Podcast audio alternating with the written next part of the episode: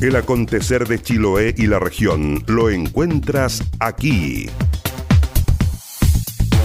A esta hora conocemos noticias en esta nueva pauta informativa la Armada detectó una barcaza que pretendía salir por el cordón sanitario de Chiloé sin autorización. Los hechos quedaron al descubierto cuando la barcaza Biomasa Segunda, con matrícula de Puerto Montt, proveniente de Chonchi, recaló en Castro con ocho pasajeros cuyo objetivo era trasladarse hasta la ciudad de Puerto Montt.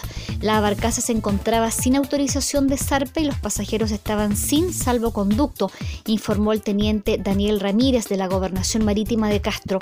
El patrón de la nave quedó citado a la Fiscalía Marítima y al Ministerio de Salud, quienes iniciaron ya una investigación una serie de modificaciones que van a facilitar la postulación a los fondos de fortalecimiento y fondos de medios 2020 del Ministerio Secretaría General de Gobierno, producto de la contingencia por coronavirus, lo anunció así la Seremi de Gobierno Ingrid Chetino. La autoridad en videoconferencia con representantes de los medios de comunicación anunció modificaciones en las bases de ambos fondos que van a facilitar la postulación de los beneficiarios.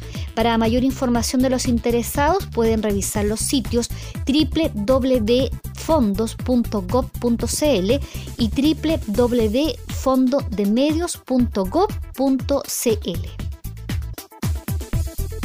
Greenpeace consideró alarmantes las declaraciones del ministro de Agricultura Antonio Walker, quien ante la denuncia de la ONG medioambiental de que existen al menos 350.000 personas que dependen de sistemas de agua potable rural y que ante el coronavirus no cuentan con agua suficiente para lavarse las manos, agregó que esta realidad afectaría a más de 400.000 familias que 1.100.000 personas reciben agua por camiones aljibes y que cada uno de esos ciudadanos está recibiendo actualmente escasos 50 litros de agua.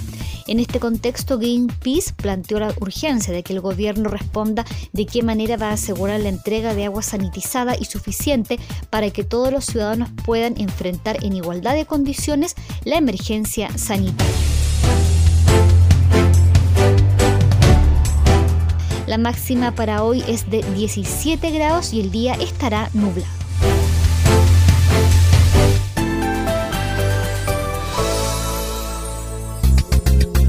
Las noticias también se leen en www.enlanoticia.cl.